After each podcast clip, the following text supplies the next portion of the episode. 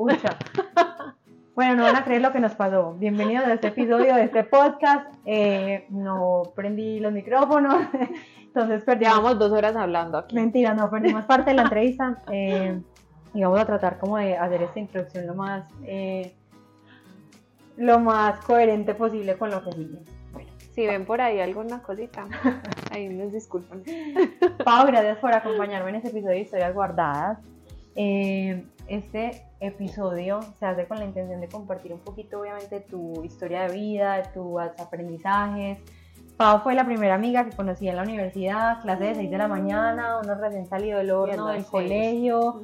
Eh, pues uno bien feo y esta mujer regia porque siempre ha sido así como la ven, perfecta. Eh, y bueno, seguimos siendo pues como amigas durante todo el proceso de la universidad. Obviamente cada una pues cogió su camino, pero siempre admirando, admirándote demasiado eh, por tu historia de vida, por lo que has logrado. y porque siento que detrás de ti lo que descubrí también es como una mujer que tiene demasiado por compartir, tiene demasiadas experiencias, vivencias que valen la pena compartirse y más en este momento como de, de la sociedad que la gente y las mujeres lo necesitan. Entonces, gracias por estar acá. Ay, Caro, mil gracias, mil gracias por, por invitarme a este espacio eh, tan bonito y, y, pues ojalá les guste y se sientan un poquito como conectados con, con mi historia. Pau, contanos entonces un poquito de quién eres, qué has hecho para poderles justificar y explicarles por qué Pau está acá, porque este episodio se hace con la intención de compartir un tema de, de, cómo tumbamos esas barreras y cómo luchamos contra el sistema con los estándares físicos que nos están imponiendo o con la presión de vernos y ser lo que, lo que la sociedad quiere que seamos. Bueno, te cuento que Paola Aristizábal eh, comencé siendo modelo eh, a los 15 años, hace ya un montón de tiempo. Tengo 29 años, o sea, ya llevo un, un ratico en el tema del modelaje. Eh, también soy comunicadora social. Los últimos años me he enfocado mucho en el tema digital, en el emprendimiento. Soy una enamorada del, emprendimiento. Y, ya, eso es lo que hago. Pau, contanos cómo iniciaste en el, en el modelaje y un poquito de esa historia como para eh, acá con nosotros. Contanos un poquito de la historia, cómo iniciaste en el modelaje eh, y de algún momento difícil que hayas tenido y que quieras como compartir con nosotros para empezar a entrar en materia. Claro que sí, bueno, no. Eh, comencé a los 15 años como, como les contaba ahorita, pero mi historia es un poquito más atrás. Eh, porque a los 12 años yo era una niña obesa, o sea, yo tengo la historia del patito feo, porque era una niña obesa eh, que le encantaba leer, le encantaba estudiar, o sea, yo me metía en cuanto cursos, semillero, había extra eh, curricular, eh, pero no hacía deporte, eh, comía mal, era era gordita y comencé a sufrir mucho de bullying en el colegio y pues, siempre he tenido un carácter fuertecito, entonces no era una cosa que me afectara como de que llegara llorando a mi casa, pero sí llegó un punto en el que yo pues me comencé a sentir mal, como que yo ya no quiero ser más gordita, entonces un día llegué a mi casa y le dije a mi mamá que yo quería ser modelo. Y pues imagínate para una mamá como, ay, mi hija quiere ser modelo, pero pues es una bolita, o sea, yo era una bolita, una bolita muy tierna. Entonces, mi mamá igual como que listo, usted quiere ser modelo, yo la voy a poner, eh, la voy a llevar a una agencia y, y me llevó a una agencia de modelaje cuando tenía 12 años y obviamente mi mamá les dijo como en la agencia, por favor, no me la hagan sentir mal, no le digan nada sobre su peso. Entonces, en ese momento que hay una cosa súper bacana que siempre recuerdo y que trato como de mantener conmigo, y es cuando yo le dije a mi mamá que yo quería ser modelo, ahí vi que, que yo no, todavía no tenía tantas barreras mentales para decir, no, es que yo cuando voy a poder ser modelo, mira, pues como soy de gordita. No, o sea, era una niña, una niña. Viviendo su sueño. Diciendo, yo quiero hacer esto, soñando, y ya, no tenía esas barreras que tenemos muchas veces ahora, como de, ay, no, es que yo no puedo hacer esto, o ay, no me puedo poner esta ropa porque yo tengo el cuerpo así, o no puedo hacer esto porque estoy así. No, era una niña que iba para adelante con las cosas que quería. Y mi mamá, que va más adelante que yo en las cosas que yo quiero porque ella sí que, que me acolita absolutamente todo. Y nunca me hicieron sentir mal en la agencia, o sea, siempre me sentí cobijada, me sentí motivada. Y como era tan nerda, entonces empecé a leer todos los libros de nutrición, yo amo el tema de bienestar, de wellness, de nutrición, porque viene de ahí. Y y en un año bajé 22 kilos. En un año bajé 22 kilos y ya yo me sentía, o sea, me felicitaban en la agencia de modelaje. Muy bien, niña, muy bien, como que, como que va súper bien, eres un ejemplo impresionante, aunque yo era la única bolita, pues todas las que estaban en la agencia eran flacas. Y ya después dejé eso como atrás y a los 15 años, por temas eh, familiares, por un montón de cosas, volví a modelar volví a modelar y ahí ya sí estaba pues como que en el estado. en, el estado como para poder modelar aunque creo que uno nunca está en el estado para modelar si no es el estado en el que te aceptas porque porque siempre la, industria te va a pedir más. Entonces ya de ahí sí comenzó un poquito el calvario en como no aceptar del todo mi cuerpo y tomar pastillas para adelgazar, otras cosas, porque pues aunque yo bajé mucho de peso, pues yo tengo una cintura pequeña, pero tengo una cadera muy grande, que para ese momento no era un estándar eh, bueno. Sobre todo, por ejemplo, yo hacía unas fotos y es, es, es una cosa mínima, pero es súper chistosa porque yo nunca me paraba de frente. Siempre era de lado. Siempre era de lado, tratando de esquivar el volumen de mi cadera. Porque obviamente tú sabes que uno se para de frente y es como que se va a ver todo el volumen. Y durante muchos años yo modelé, o sea, siempre como que mi pose era más tirada como así, de ladito y no de frente por, por ese tema. Pau, en esas, en esas herramientas extras que usaste como pastillas y demás, eh, por qué lo hiciste o en algún momento sentiste que pusiste tu vida en, riesgo por eso, porque siento que si hay muchas influenciadoras, modelos que han compartido ese tipo de historias, pero que apenas se ven las consecuencias con los años, se les cae el pelo o, tienen, sufren de temas gástricos o como complicaciones eh, físicas que has vivido por someterte a X cosa, por encajar, que finalmente yo sé que era tu trabajo y en ciertos momentos te tocaba hacer ciertas cosas pero sentiste que tu vida estaba de pronto, estás atentando contra tu vida de pronto de alguna manera. Em, atentando, sí, muchísimo. Nunca tuve como una secuela física, bueno, un poco en el pelo, pero fue pues mucho después. Em, pero obviamente llegué a hacer cosas que, que en la Paola de hoy es como que estás loca estás muy loca de, cómo llegas a hacer esas cosas, de tomar laxantes, de, tomar eh, quemadores. Y aquí suele pasar mucho en que en redes sociales promocionan un quemador eh, que ni siquiera tiene pues indima, que no tiene absolutamente nada y que muchos de esos, de esos medicamentos en realidad tú corres un riesgo de un infarto, de cualquier tipo de cosas así y yo tomaba, pues. Y yo una vez me puse a tomar de eso porque un, un exnovio compró uno y me dijo, ay, amor, probar, toma conmigo, no sé qué. A mí me daba taquicardia. El daño de estómago que yo sufría no era normal. Y a la semana dije, no, o sea, esto no es para mí. Pero hay personas que se someten a ese tipo de dietas, a ese tipo de suplementos, a ese tipo de herramientas por alcanzar cierto, cierto objetivo. Entonces digo como que también el cuerpo es demasiado sabio. Tu cuerpo te dirá, si, si no está aceptando algo que estás consumiendo porque en serio yo sentía que el corazón se me iba a salir, Sí, yo no, hacía ejercicio, era Ve el túnel. horrible, horrible, o sea, uno literal ve el túnel. La verdad, sí, me pasó con, un, con unas pastillas en particular que me tocó, o sea, yo no las hubiera dejado de tomar. La mentalidad de esa Paola en ese momento, además que yo estaba muy chiquita, o sea, una persona de 16 años, 17 años, hasta los 20 también puede como que estar en ese tema. eh, yo era como, quiero bajar tantos kilos o quiero estar en este, en este estado, entonces me voy a tomar y además que en el, en el tema de, de mi gremio, pues es como, ay, mira, esta está adelgazando, esta tomó esto, entonces uno también lo toma sin ir a un médico, sin preguntar si tú puedes tomar eso, porque cada cuerpo es muy distinto. Total.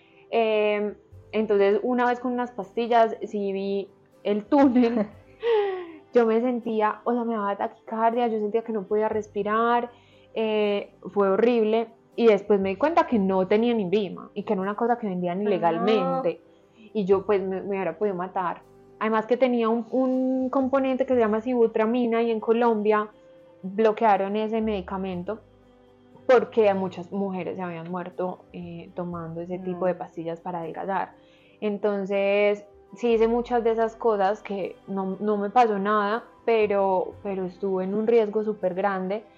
También llegué a, a pensar y a hacerlo un par de veces cuando estaba muy joven en algo que me gusta mucho, porque es, es ese tema de que entras como en una pelea con la comida es como que la comida es tu peor enemiga, pero a la vez la amas demasiado. Entonces, si me quería comer algo, un postre, algo muy rico, entonces como que primero como desesperadamente, ansiosamente, y después voy y vomito. Y lo llegué a hacer un par de veces, pero me sentía demasiado mal, o sea, me sentía, ¿qué, qué estoy haciendo con mi cuerpo, con absolutamente todo? Entonces, aunque sí hice muchas cosas muy como que siento que estaba atentando contra mi salud. eh, muy en el fondo sí, sí se Tenía estaba creciendo como esa semillita de Paola, ¿qué estás haciendo con tu cuerpo y a qué puntos estás llegando? Hubo una cosa eh, que hice una vez, que hay una dieta que es como una mm, alimentación nasogástrica. Ni idea, O Es una sea, cosa muy loca. tomen nota, por favor, que es la primera vez que escucho esto. Es una cosa muy loca que yo al principio como que dije, ¿qué es eso? O sea, eso es como cuando uno ya se está muriendo en el hospital, que las personas las tienen que alimentar por, por una sonda. Ujú. Ese fue mi primer pensamiento. Pero un, un- como que unos días después dije, güey, pucha, pero es que necesito bajar estos kilos para este trabajo, o quiero verme así, o para unas fotos quiero hacer esto. Y terminé ahí. Terminé ahí. Es un tratamiento que te ponen una sonda, además que a mí me da miedo todo, como sentirme medio ahogada. Y te ponen una sonda eh, por la nariz y tú tienes que empezar a tragar, a tragar para que la sonda se te vaya hacia el estómago y no se vaya a ir a los pulmones. Entonces, esa sonda, yo, pues yo lloraba mientras me estaban metiendo eso, era la cosa más horrible. Y tú duras 10 días con una cosita acá, No, que es una cosa que te alimenta. O sea, como que cada Mm. cierto tiempo en el día te tira, es una balita que te tira como, como alimento, pero es un alimento que no tiene carbohidratos, que no tiene pues nada de esas cosas, sino que es solo proteína.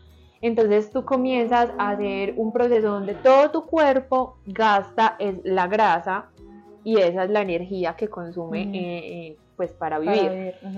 Eh, eso no me tuvo, pues eso no me trajo ninguna consecuencia, pero Hoy no, verme, pero exacto. o sea, verme así, o sea, llegar a ese punto de qué estás haciendo, o sea, estas cosas las inventaron por una necesidad cuando alguien está en una clínica mal, porque no se puede alimentar, pero tu cuerpo está sano, tu estómago puede metabolizar todo, ¿qué te está pasando?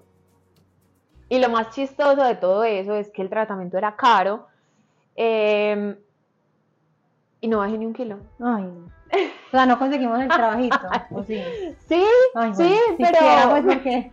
No, me mató, no. no, que no, no, Pau, te mató, donde no hayas conseguido el trabajo, pues, porque ese sacrificio tan horrible. Pero no bajé ni un kilo, entonces si no lo hubiera hecho, mira que igual, igual Sí. hubiera podido hacer mi trabajo. Pero lo más importante que estás diciendo es la Pau de hoy, o sea, a- aprender de las cosas del pasado, del ayer, abrazarlo y decir, ok, hice esto, me perdono, perdono a la persona que me lo hizo, lo que sea, y quiero corregirlo. O sea, lo- eso es lo que me parece más bonito, que la Pau de hoy ha tenido una transformación. O sea, la Pau de hace 5 o 10 años no es la misma que tenemos hoy. Y qué bueno saber que lo, recono o sea, que lo reconoces y que lo abrazas y que te dedicaste a construir una mujer que hoy, pues siempre te he admirado, pero hoy te admiro más. Y me acuerdo que la última vez que hablamos, que salimos a, a comer, eh, me mencionabas como que eh, quiero dedicarme y quiero empezar a hacer otras cosas porque sé que el modelaje es mi ha sido mi fuente de ingresos, o sea, me he mantenido bien y con un estilo de vida súper bien, pero no es sostenible en el tiempo porque igual los años pasan, Sí, todo claro. pasa y hay que cultivar cosas que son más importantes. No es que la belleza física no sea importante porque lo es, porque también siento que es un reflejo del amor propio como que yo también disfruto también maquillándome, eh, poniéndome un día bonita, arreglándome el pelo, eso está perfecto, pero que mi vida no se vuelva, eh, que no esté en, en torno y girando Una esclavitud solo, una esclavitud solo de esa parte como física. y saber que no puedes seguirle la corriente ni a los filtros y entender que las vidas que las personas montan y los cuerpos que las personas montan en Instagram muchas veces no son reales y así fueran perfectos y reales creo que el pues nuestro cuerpo ya es perfecto y es real porque lo sentimos porque nos permite hacer un montón de cosas día a día. Además Caro que yo tuve dos cirugías muy tesas de cadera que también me enseñaron como a, me dieron ese empujoncito a la transición de, hey ama tu cuerpo, ama tu cadera, ama todo, y yo creo que me dio puntualmente esa lesión en la cadera para, para que mi foco fuera ese y, y amara, amara mis caderas eh, como son, y ahora las amo muchísimo. ¿Fue algo de salud o algo estético? Fue algo de salud. Fue Y el cuerpo es muy inteligente, mira lo que estás diciendo. Yo, hay otro episodio en el podcast en el que hablamos de la enfermedad como, como síntoma emocional y para mí no hay nada más cierto que eso. O sea, hace, el año pasado me empezó a doler mucho la rodilla. Mi papá siempre nos ponía a leer, mi papá es psicólogo y siempre tenía un librito como, o sea, yo siempre cuento la misma historia, pero es que pues es la historia de mi vida. Hay un libro que se llama La enfermedad como camino y siempre estaba en la casa y mi papá siempre nos decía, vaya busque en el libro. Entonces tú buscas como que, qué te duele, qué parte del cuerpo. Y yo digo, pucha, me está doliendo mucho la rodilla, pero fui a fisioterapia, hablé con mi entrenador, yo dije, de pronto estoy haciendo algo malo, fue porque estuve muchos años en patinaje y algo como que Ujú. se dañó en Se mí, desencajó. mi- sí, se desencajó. Y traté como de buscarle la explicación desde ese lado. Yo dije, no, fue pucha, no, voy a buscar en este libro.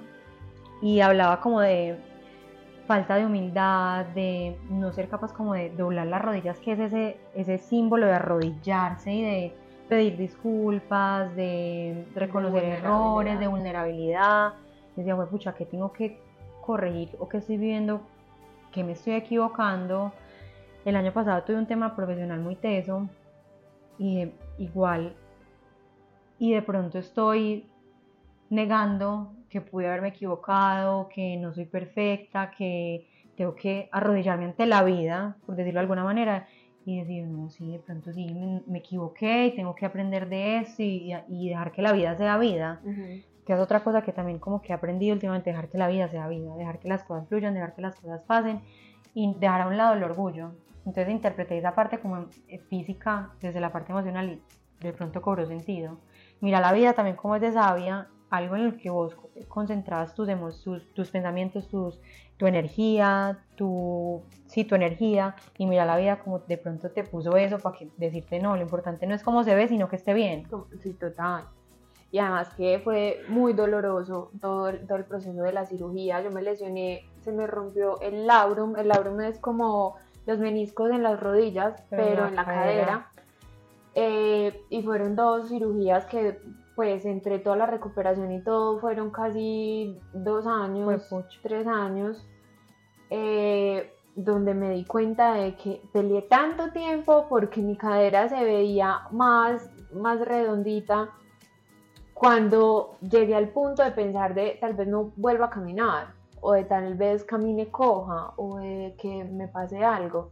Entonces ahí me di cuenta el verdadero valor que tenía mi cadera y, que no era lo estético. Además que ya me parece muy linda y además que pues ya... Eso es lo que te hace ser diferente, o sea, si usted suena feo por detrás, pues pucha, yo quiero, eh, quiero esa cadera, quiero la cintura, quiero esa nalga perfecta ahí, o sea, y que vos seas capaz de mirarte y decir, sí, qué chimba, esto es, así soy y esto es lo que me hace diferente y esto es lo que me agrega valor. De cierta manera, pues desde lo físico, obviamente hablando es único. Sí, claro, pero pues me demoré demasiado tiempo para entenderlo. Eh, mucho sufrimiento para entenderlo. Eh, y creo que es, sí, o sea, las redes sociales y los retoques y todas las cosas nos están vendiendo. Y otra cosa, Caro, que también creo mucho, y es en Colombia, eh, nos tenemos como que todos tenemos que caber en un molde. Y en Medellín me pasa mucho eso, yo que he vivido afuera, es como, o sea, vestir, te tienes que vestir de cierta manera como para estar en el estándar, eh, hacer deporte, todo el mundo comer saludable, pero no desde una, desde una manera de estamos amando nuestro cuerpo, sino de una manera demasiado superficial y estética. Medellín es moda y literal es moda. Sí, y todo es, como un clon, a veces yo veo y todo es como igual y no se acepta la diferencia, la diferencia se, se siente como rechazo. Y no nos vamos a decir mentiras, pues todos los seres humanos queremos sentirnos que pertenecemos en algún lado, entonces a veces uno se deja llevar por esas modas, entonces quiero tener el músculo así, entonces quiero eh, esta cosita en la cara o quiero pintarme el pelo de X manera, eh, porque, porque es ese estándar, entonces queremos estar ahí, queremos encajar, queremos pertenecer y la forma de pertenecer es olvidándonos de, nuestra esencia muchas veces. En estos días, eh, ah bueno, a mí hace como tres años atrás el pelo sí se me cayó impresionante. No, claro. Eh, por un tema de una dieta que hice y unas cosas, y el pelo, o sea, yo lloraba en la ducha porque el pelo se me cayó, pero hacía montones, yo lo veía en las manos. Entonces yo decidí, no me voy a poner más cinturas, no me voy a hacer alisados, no me voy a hacer todas esas cosas porque voy a cuidar mi pelo y le voy a dar amor y le voy a hablar bonito y mi pelo va a volver a, salir bien. Y me descubrí que cuando se me quitó como todo, eh, mi pelo es ondulado, mi pelo es bien ondulado. Y yo dije, o sea, ¿cuántas mujeres en este momento en Colombia, en Medellín, son onduladas y hay alisados cada tres esquinas donde la gente se hace esos procesos. Yo siempre digo, me pueden decir, te regalo un alisado. Puede ser en el centro estético de no sé dónde sea, yo no me lo hago. Me acuerdo que hubo un podcast que grabé con Luisa Robledo. Luisa, también una pelada muy típica Medellín, y empezó un proceso eh, de meditación, de yoga, y ya pues tiene como un tema de coaching y es una tesa también pues para que vayan y escuchen ese, ese episodio. Y ella dijo, una de las primeras transiciones que yo hice fue dejarme caer los alisados. Y yo creo que a veces a las mujeres nos cuesta entender el significado del cabello, del pelo, fue pucha, ahí hay una historia detrás del pelo de nosotras. Y dejarlo ser es dejarnos ser, pues como que... Y también hace poquito leí un artículo que está pues como están en estudios, no es comprobado, pero dicen como que los químicos de los alisados están generando enfermedades y cáncer, o sea, y no, no entiendo por qué nos cuesta tanto aceptar nuestro cabello cuando igual ahora hay tantas herramientas para poder ser versátiles. Y eso es lo que yo digo mi pelo. Yo amo que un día, yo salgo, yo soy de las que va al trabajo con el pelo mojado. Yo llego con el pelo mojado y no me importa tan, trato como de hacerme una colita, lo que sea, para no estar pues como tan desarreglada. Pero hay días en los que quiero estar con mi pelo natural. Hay días en los que quiero eh, hacerme un alisado. Hay días en los que quiero hacerme ondas. Hay como que, que el pelo también se vuelva como una cosa de disfrute. Sí, claro. Y no como un estrés de que tiene que estar liso, perfecto. Tiene que estar de cierta, manera, de cierta manera. Siempre. Total, estoy de acuerdo contigo. Yo muchas veces me cepillo el pelo pero hace dos años yo dejé de hacerme alisados, todas esas cosas.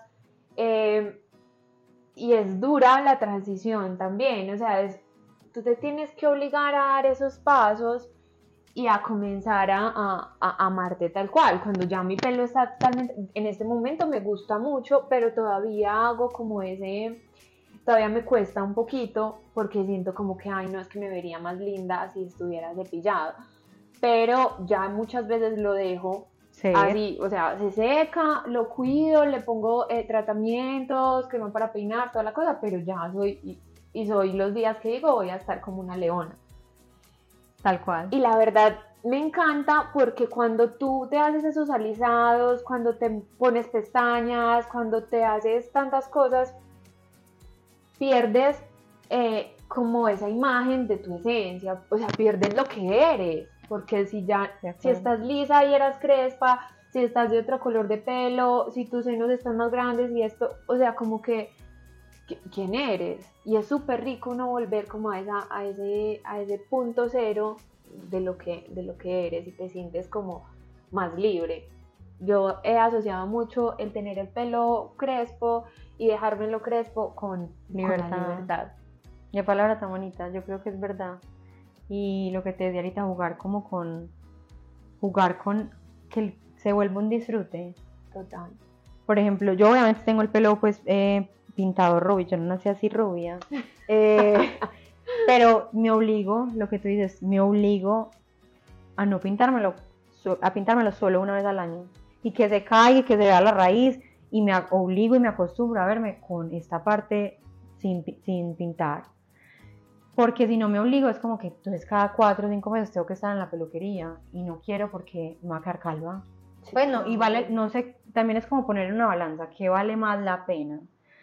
Eh, estar rubia y que me digan que me veo súper linda y que no sé qué, o estar con mi pelo saludable, o llevarlo a un punto de equilibrio y darle descansos y estar normal, tranquila y saber que en 10, 20, 30, 40 años voy a tener por lo menos pelo. Pues como que fue pucha, o sea, lo que yo digo es de las decisiones a largo plazo. Sí, eso he pensado mucho y en, y en estos últimos años eh, he promovido internamente en mi casa conmigo misma ya, porque no lo, no, no lo publico tanto en mis redes sociales y todo, aunque creo que debería.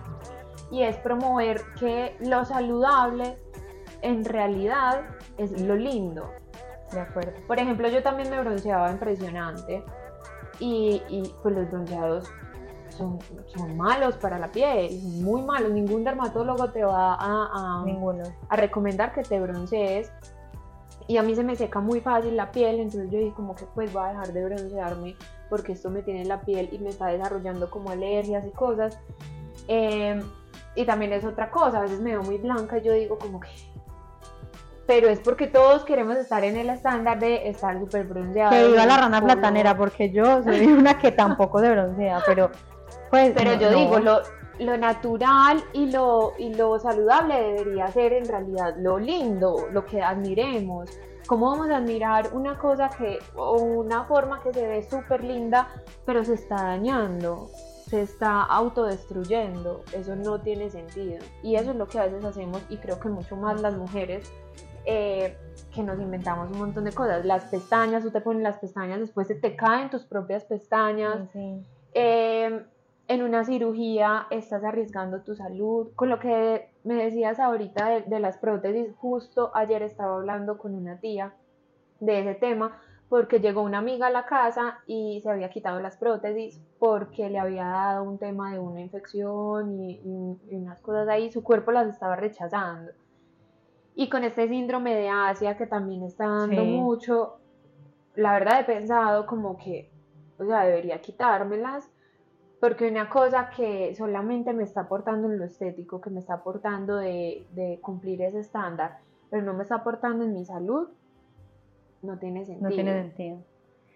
Eh, ahorita le conté a Pau que estaba viendo el post eh, de Tuti Vargas, que se quitó las prótesis, y escribió, escribió algo muy bonito y decía como que me cuestioné las razones por las que me hice la cirugía, qué estaba buscando, qué quería alcanzar estaba buscando aceptación en los demás, estaba buscando que, ser más llamativa para los hombres o qué era lo que estaba buscando, qué quería detrás de esa cirugía, o sea, qué había, cuál era el argumento para hacérmela. Y como está, ella estuvo pues como en un proceso, lo que yo he visto en redes, pues que ha estado en un proceso como de cambio, volver a lo natural, ya esa respuesta es, no vale la pena. Te lo hiciste porque quisiste encajar, te lo hiciste porque quisiste eh, ser más llamativa, te lo hiciste porque quisiste eh, que la ropa te quedara más bonita, te entallara mejor, pero eso hoy no tiene sentido con la nueva Tuti que eres hoy, con la persona que quieres dejar hoy, ya no tiene sentido que las tengas. Y también porque lo que yo decía es que a corto plazo me parecen muy lindas las cirugías, me parecen muy chévere y todas las personas tienen libertad para hacer lo que quieran, obviamente. Pero a largo plazo, lo del síndrome de Asia, todas estas enfermedades que hay detrás, o sea, yo me pregunto a veces con esas mujeres que se ponen esas prótesis o esos que se inyectan las nalgas, en el momento pues se sentirán muy bonitas o, o se sentirán más seguras, más confiadas o conseguirán X o Y cosas que estén buscando con eso pero cuando tengan 80, cuando tengan 70 años, ¿dónde van a tener las prótesis? La piel se les va a colgar, porque es que la gravedad, sea, eso llega porque llega. o sea, es que no hay nada que hacer con eso, o sea, hay que llegar con dignidad, pero va a pasar, pues, o sea, ¿dónde vas a tener las nalgas? En, las rodillas, pues, o sea, a largo plazo es que hay que pensar, no pensar tanto como en la inmediatez y en el ahora, que nuestra generación siento que es muy de eso, el afán del ya, el conseguirlo todo fácil, de tengo que ser famoso, ya, ya, ya. Famoso, rico, eh, viajar por el mundo, hacer de todo, ser espectacular a los 20 años. Y ya. Como si todo fuera fácil, como, si todo fuera tan Pa, bueno, cuando pasó todo esto que nos estás contando, ¿en qué momento dijiste, listo, voy a empezar a priorizar otras cosas y voy a empezar a apostarle más a mi carrera desde otro enfoque? Entonces ya empezaste a trabajar y creaste dos marcas, contémosle un poquito a la gente de eso bueno, llegó un momento en el que yo me, estaba peleando tanto con, mi profesión que, comencé como a mirar eh, otras formas. Decía como yo no puedo estar toda mi vida pensando en si tengo eh, la nalga grande o pequeña o, o cómo debo tener el pelo todos los días. Por ejemplo, yo nunca he sido la típica modelo pues yo no soy una persona que me gusta arreglarme todos los días y estar perfecta, y estar todo. Y lo que te decía antes, todavía en mi niña interior está esa mujer que sueña con que la valoren más allá de, su tema físico, porque sé que puedo dar mucho más que, que simplemente ser bonita y posar para una foto. El modelaje tiene cosas y hay mujeres talentosísimas porque ser modelo es muy difícil no solamente por, por ese riesgo emocional y todo, sino que pararte una cama, frente a una cámara y, ser vulnerable. Y meterte como en un papel para poder transmitir y vender ropa, que eso es lo que hacemos nosotros, o vender cosméticos o vender cosas, eh, no es tan fácil y es, y es un trabajo muy bacano que hoy veo esa perspectiva de él. Pero también dije, hay muchas cosas que me gustan hacer, amo mi carrera como comunicadora, eh, me encanta el tema del emprendimiento. Cuando estaba en la universidad creé mi primera marca eh, de ropa interior justo cuando me destituyeron de, de señorita Antioquia, porque me destituyeron supuestamente porque había desfilado en ropa interior. Que es lo más ridículo porque igual desfilan en vestido años. Es una doble moral que, que no entiendo. Entonces yo dije como que listo, les voy a mostrar el significado de la ropa interior para, para las mujeres porque la ropa interior va más allá de simplemente hacer una prenda. La ropa interior es nuestra conexión con nosotras, con el espejo, con, con, nuestras inseguridades, con nuestras seguridades, con absolutamente todo. Entonces dije, quiero crear una marca eh, con ese propósito. Fue una marca que me enseñó impresionante y me dio la lucecita en el tema de lo digital porque fue una marca que solo la comercializaba en digital y, y, me encantó ese mundo. Yo dije como que, o sea, aquí es donde yo quiero estar. Eh, esa marca evolucionó y ahora tengo un e-commerce que es de ropa exterior, exterior interior porque son bodies. Arroba para que lo sigan. Se llama Luana. Entonces, em, ahí comencé a hacer todo en temas de marketing, crear la página, hacer pauta y me sentía como que me estimulaba profesionalmente eh, y personalmente me sentía como que esto, esto sí me gusta, aquí me siento útil, siento que puedo ser competitiva, siento que puedo y hacer es un montón de sostenible, pues, porque es que nadie te lo va a quitar. Obvio, y puedo tener 80 años, o puedo tener 70 años, y puedo tener mis negocios, y no importarme si, si me salió una arruga, o si una peca, o si cualquier cosa, no. Puedo, puedo progresar y avanzar eh, de una manera muy bacana, entonces comencé a crear eso, después creé Blossom, que es un marketplace, y ahí termin- terminé de descubrir que amo los negocios digitales, el tema del emprendimiento. Y también lo he hecho mucho, Caro, en el foco de las mujeres. Y más adelante me encantaría poder eh, mostrar como mi, mi- mi historia de vida, todas las cosas que he hecho para empoderar a las mujeres, eh, que se puede hacer cosas que somos muy berracas para hacer negocios, sean digitales, físicos, o sea, somos unas líderes impresionantes. Entonces tenemos un potencial súper grande que yo creo, pues yo a veces la gente me dice que soy un poco eh, ya como extremista y alocada, pero creo que cuando te decía que me siento libre cuando tengo el pelo eh, crespo, las mujeres nos han enredado mucho entreteniéndonos con tantas cosas, como haciéndonos creer insuficientes y que necesitamos X producto, X cosa para estar mejor, para ser mejor, cuando tenemos todo, o sea, tenemos un montón de capacidades para hacer demasiadas cosas, entonces eh, sí quisiera hacer como algo así más adelante. Y Blossom tiene una parte que, que es como con el sentido social de, de apoyar y empoderar a las mujeres y donamos un porcentaje de nuestras ganancias a, a fundaciones dedicadas como a empoderar a la mujer, ayudarlas en, en ciertos temas, entonces siento que, que, cumplo un tema social también muy bacano que, que, me apasiona bastante. Y ahí, Pau, pues quiero como tocar ya un tema personal. Y es que para mí lo más lindo fue lo que me contaste ahorita antes, fuera de, de la grabación, el tema de tu mamá. Y creo que ahí se refleja de verdad, o sea, esto es real. O sea, Pau, le, también le diste una herramienta a tu mamá, le mostraste que era una mujer que puede, valiosa, que tiene todas las capacidades que eso es lo que me parece más bonito, no hacerlo, cuando uno hace las cosas para uno, listo, perfecto, y está bien ser egoísta, o sea, yo nunca he como satanizado el egoísmo, uh -huh. entonces creo que es bueno en ciertos momentos, ciertas situaciones, pero creo que acá abriste un espacio también para tu mamá, como para darle, sí, darle una herramienta, para empoderarla, para que sepa que puede lograr cosas por ella misma, que a veces creo que lo que mata a las mujeres, y de, ahorita se está contando el caso de mi mamá, mi mamá se dedicó toda la vida a los hijos y está perfecto porque la amo, quiero ser ojalá la mitad de buena mamá que ha sido mi mamá, es mi mejor amiga, la adoro, pero también llega un punto de la vida en el que, bueno, ¿y ella qué? ¿Dónde abro espacio para mí? Y siento que le diste eso a tu mamá, como a través de un negocio digital, de una marca divina, le diste ese espacio para que ella reconociera que podía hacer algo por ella misma, que eso también es muy bonito. Sí, eso es súper lindo y lo que te decía ahora, para mí eso es un regalo de Dios porque, porque Luana fue apareciendo así solita, o sea, fue una transición fluida que no fue como que nos sentamos a pensar, a ver, mami, ¿qué hacemos? ¿Qué, ¿Tú para qué eres buena o qué esto?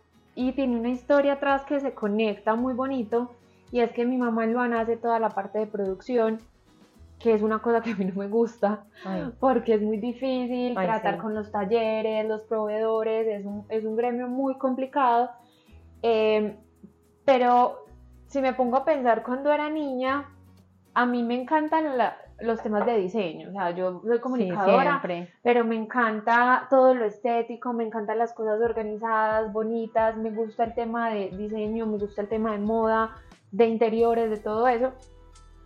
Y mi mamá cuando yo era niña me pedía que yo le dibujara y le hiciera como la ropa, porque a mi mamá le encanta mandar a hacer toda la ropa. Y mi mamá ve las encanta. telas y, y le encanta, mi mamá en una tela puede convertir un vestido y yo veo una tela y yo es como que, ¿qué vamos a hacer acá? No, a mí me gustan las cosas cuando ya, Están como que, sí, como que yo las puedo armar y jugar, pero cuando ya están listas, pero en una tela yo no me imagino nada. Y ella siempre había tenido eso. y cuando nos sentábamos a pensar como eh, qué podrías hacer, porque mi mamá tuvo un tema de, de depresión mucho tiempo que a mí me angustiaba mucho y siempre he creído que cuando tú eres muy activo en, en soñar proyectos, en crear cosas, eh, engañas, embolatas o, o haces las paces con la ansiedad y con la depresión, aunque sé que es un tema mucho más allá y más delicado que pues no, no va a profundizar sobre eso, pero sí creía que a mi mamá le hacía falta esa como levantarse y motivarse por algo, porque yo soy, yo soy emprendedora, a veces mis emprendimientos que he tenido no me dan un peso, pero me levanto con unas ganas de trabajar, o sea, con unas ganas de, de, de hacer las cosas, de, pucha, ¿quién llamo? ¿Quién hago? Para que esto se haga una realidad, que yo quería que mi mamá también viviera eso. Y, y Luana se fue dando así, o sea, Me encanta. ella comenzó a ver que el tema de producción le encantaba y verla cuando está produciendo, cuando habla con los proveedores, cuando está empacando todos los productos, es demasiado como que demasiado rico para las dos porque ambas estamos haciendo lo que nos gusta, entonces creo que es un regalo maravilloso que la vida nos ha dado y quiero hacerlo con más mujeres. Quiero hacer eso con más mujeres, que, que se den cuenta de que hay un montón de posibilidades y que pueden hacer cosas muy bacanas. No, no me peleo con la maternidad y una de las cosas por las, por las que me gusta el tema digital es porque quiero ser una mamá presente quiero ser una mamá eh, que esté con sus hijos, que los pueda educar, que, que los, Los pueda acompañar, acompañar, sí. pero no quiero perder esa, esa parte profesional, esa parte de, de mujer tesa, emprendedora, que creo que también es muy estimulante y que también complementa tu parte de, de, de mamá, porque creo que los hijos cuando ven una mamá tan berraca, que trabaja, que todo, eso también hace parte como de, de esa herencia que van a De tener acuerdo. cuando crezcan. Entonces, lo digital me parece maravilloso y quisiera que muchas mujeres encontraran un liderazgo en esa parte donde puedan ser mamás y no se peleen con esa idea de tener un hogar lindo, pero de ser mamás ausentes. No, yo creo que hoy, hoy tenemos la posibilidad de hacer muchos negocios y muchas cosas que nos permitan hacer un balance entre las dos y, de sentirnos realizadas y equilibradas. Una conversación que tengo con mi mamá muy frecuente es que yo le digo, mami, ya no tenés que ir a la universidad, o sea, ya no tenés que ir a estudiar derecho, ya no tenés que ir a estudiar comunicación o administración para tener una fuente de ingresos de un negocio. Te querés dedicar a pegar pestañas, literal. Eso es lo que te gusta, lo que te apasiona. Entonces, monta un negocio que de pestañas y te va a permitir ser independiente porque puedes agendar tus citas cuando querés, como querés, comunicar la marca como, como te lo soñás, como lo que como lo quieres hacer, o quieres maquillar, listo, perfecto, entonces métete a un curso de maquillaje, hay escuelas espectaculares, o quieres pintar uñas, o sea, como que ya esas esas labores que no son profesiones, cada día cobran más valor y más relevancia. Entonces también creo que es como no limitarnos, sea, ver que hay opciones en todas Claro. partes, solamente necesitamos solamente necesitamos como empoderarnos y reconocer que están ahí para nosotros. Claro que sí, Caro. Y hay una cosa, eh, hay un libro, no me acuerdo, como creo que se llama Ve hacia adelante, eh, de la, de la, mm, ya no, ya no trabaja en este momento, pero era como la jefe de, de organización de, de Facebook, una mujer espectacular que yo admiro, impresionante. Y, y ella tiene un libro, en ese libro habla mucho de, de nuestra configuración como eh, mental que tenemos las mujeres y es lo que nos limita. Por ejemplo, cuando ella contrataba, tenía una vacante para un puesto mucho más alto en, en Facebook, los hombres siempre se, se, se postulaban de primeros a esos puestos y ella sabía que estaban menos preparados que muchas de las mujeres que ven ahí. Pero nosotros a veces sentimos que tenemos que ser perfectas en todo y ella dice como que una mujer para lanzarse a un puesto mucho más alto y más exigente requiere que tenga al menos el 80% de los conocimientos para ese, para ese trabajo, mientras que un hombre con el 40% se postula a ese, Wow. a ese puesto. Y eso se me quedó muchísimo en la mente, es porque somos más retraídas, más asustadas para lanzarnos Sí. Para lanzarnos a, hacer cosas muy bacanas y que, que marquen la diferencia. Entonces creo que tenemos que aprender un poquito a sostener todas esas cosas maravillosas que tenemos, pero ser un poquito como más aventadas, como que voy a hacer esto, voy, me voy a tirar a, a, hacer el negocio que quiero, hacer mis sueños y lo, lo promuevo mucho en mis redes sociales y es crear la vida de tus sueños, la vida que tú esperas, no es como la vida que te tocó, no, tú puedes crear la vida que, que tú quieres. Y me encantan estas conversaciones porque me acuerdo que hablaba mucho con un ex jefe de esto, que hablaba mucho con un ex jefe de, un tema como que se me está viniendo a la cabeza y es que él me decía, Carito, es que las conversaciones que tenemos los hombres, los hombres como que nos intentamos hablar de, sí, hablamos muchas maricadas, obviamente, pero hablamos de negocios, de por qué no montamos esto y por qué no hacemos esto y por qué no invertimos en tal cosa, mientras que también las mujeres como que nos acostumbramos a hablar de cosas muy superficiales, que está bien, porque yo también aplaudo los momentos de descanso, de superficialidad, de ocio, son necesarios, pero qué bueno que las mujeres también nos obligáramos a, a leer, a empoderarnos con información, a escuchar podcasts, a ver conferencias, a creer más en nosotras, las herramientas ya están ahí. Me encanta tener este tipo de conversaciones y que me den estos datos porque, o sea, es verdad. Es verdad y me ha pasado, o sea, me ha pasado que he visto convocatorias para empresas que yo digo, pues puta, que nota tirarme a, ese charco. Pero me da susto porque digo, pucha, ¿será que sí tengo las competencias? ¿Será que en la parte eh, administrativa o financiera tengo la capacidad de hacerlo?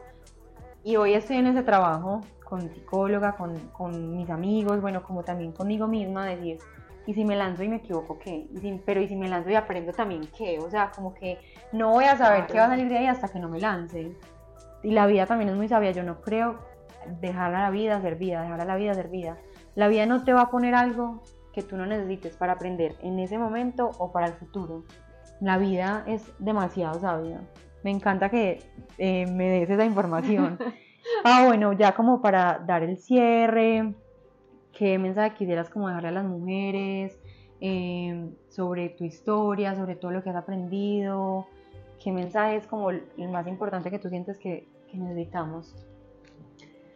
Bueno, creo que necesitamos eh, muchos mensajes, pero como en este tema puntual de, de, lo físico, de los estándares, de, de, todo, creo que es, tenemos en este momento la oportunidad de, de ser lo que queramos ser. Si tú quieres ser cresta, si tú quieres ser de X manera, puede ser. Lo más importante es sentirte feliz porque cuando hablábamos ahorita del tema de las cirugías, yo creo que, que cuando tú te operas porque has vivido mucho tiempo traumada, porque eres de X manera, siento que no es una transformación real, es un, es un alivio momentáneo que sientes por estar encajando, pero no es de, fondo que en realidad está tu fuerza y, y, que ya te sientes empoderada. Entonces, este tema del empoderamiento es el pan de todos los días en en las redes sociales, pero a veces no lo interiorizamos lo suficiente y creo que pues chicas, trabajen todos los días por, por, sentirse seguras, trabajen en su parte espiritual, porque también cuando crecemos en la parte espiritual entendemos que hay cosas mucho más valiosas de, de cómo nos vemos o, o, o, de si queremos una cirugía o no, si queremos vernos de X manera o no. Y ensayen como juego eh, dejarse natural, eh, no, no, ponerse filtro. A mí a veces me cuesta. Eh, como que a veces me gusta un filtro y yo con filtro sin filtro. Y es una pelea entre la Paola que quiere estar a un lado y la otra.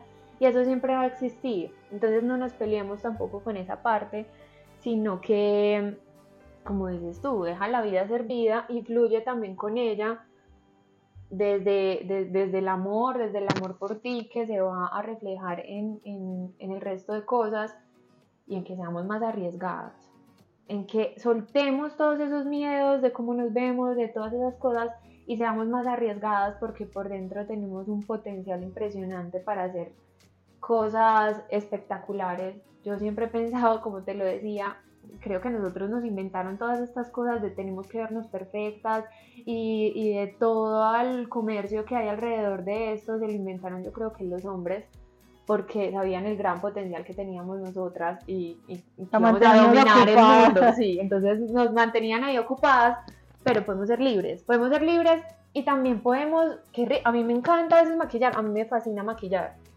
Para mí es una meditación. Entonces como que a veces maquillarme y arreglarme súper linda y, sentirme súper, eso está súper bien. Es parte de nosotros y creo que eso también nos empuja a hacer muchas cosas bacanas pero que no se nos convierta en la cárcel. Que no seamos nosotras las autosaboteadoras de, de, todas las cosas bacanas que podemos tener. Entonces tenemos el mundo a los pies y podemos hacer lo que queramos, disfrutarlo y crear la vida en nuestros sueños. Pau, como el libro que nos recomendaste ahorita, de pronto otro material, videos, podcast, algo que tú, una herramienta que quieras compartir con la gente. Por ejemplo, pues los podcasts para mí son, han sido como que una herramienta súper bacana. Mm. Hay algunos de, de, psicología, o sea, este podcast, o sea, escucha muchos podcasts y para mí leer también ha sido una herramienta súper bonita. Eh, en este momento me estoy leyendo un libro que se llama El poder está en ti. Y, y, me ha parecido un libro maravilloso. Entonces también creo que leer, escuchar las historias de otras mujeres, Em, nos ayuda mucho como, como a valorar, como a entender, como a repensarnos un poquito. Lo maravilloso de los libros Pau que yo digo es como que, wow, o sea, una persona que ya vivió algo, que ya experimentó, te está poniendo el conocimiento ahí. Como que tenerlo, o sea, léelo. Así sean historias fantásticas, lo que sea, ahí está la información. Sí, ir a, pues ir a la información es cada día más fácil. Entonces, bueno, ya saben, el poder, que, el poder está en ti. El poder está en ti y eh, la, es que no me acuerdo, ahorita no tengo el nombre de ella, em, que era la jefe de operaciones de Facebook. Ella, por ejemplo, mucho tiempo eh, estuvo como al margen del feminismo, por decirlo así, eh, pero después decidió decir, o sea, que hay cosas que, que tenemos que hablar de feminismo, pero en el sentido de que de que podemos hacer cosas, no ser iguales que los hombres, porque creo que somos totalmente diferentes y tenemos capacidades. capacidades y no necesitamos los tenemos complementarios. sí, son complementarios, entonces no tenemos que ser como ellos. no hay competencia. Sí, es simplemente sacar nuestro potencial. Y obviamente que nos den los derechos que, de igualdad, pero podemos sacar un potencial maravilloso que a veces no nos damos cuenta que tenemos porque estamos enredadas en, un montón de cosas. Entonces los libros, los podcasts, eh, el crecimiento espiritual para mí es súper importante en, lo que creas. Eh, la meditación para mí también ha sido una herramienta súper bonita porque me ha ayudado a calmar la mente, porque es mi mente la que me ha dicho siempre te falta esto, no eres suficiente en esto, o, este gordito está acá, o, esta, o estás muy flaca, o estás muy blanca, o estás de X manera. Entonces, la meditación también es una herramienta súper poderosa y también creo que juntarnos más con mujeres, con otras mujeres que admiremos, que, que nos parezca que están haciendo un trabajo súper bacano, y no sentarnos para criticarnos, sino, sino para apoyarnos o para decirnos, mira, tú tienes un potencial súper grande para hacer esto, deberías hacer esto, juntémonos y hagamos lo otro, a ser más partners como en, en ese sentido y no en, en, criticarnos porque a veces nos atacamos mucho y nos enseñaron a, a que la mujer con otra mujer es competencia y, y es una mentira total porque podemos apoyarnos muchísimo. Entonces, creo que esa es una gran recomendación. Hay un libro que quiero ya finalmente recomendarles, no lo he terminado, eh, se llama Indomable, muy bueno, muy buen libro, herramientas muy chéveres a través de una historia, de la historia de la autora, muy, muy bacana, de empoderamiento, de, gestión de emociones, de literal de ser indomables con nuestras emociones y de enfrentarnos y plantarle cara al mundo. Un libro que les quiero recomendar. Pau, gracias. También, Caro, te diga otro que es maravilloso, me lo leí hace mucho tiempo y son las mujeres que corren con los lobos. Es un libro. Lo van a anotar en la lista. Es un libro maravilloso porque hay una cosa muy linda y es el mayor regalo que tenemos nosotras es la intuición. Pero la intuición la tenemos que entrenar y escuchar bien.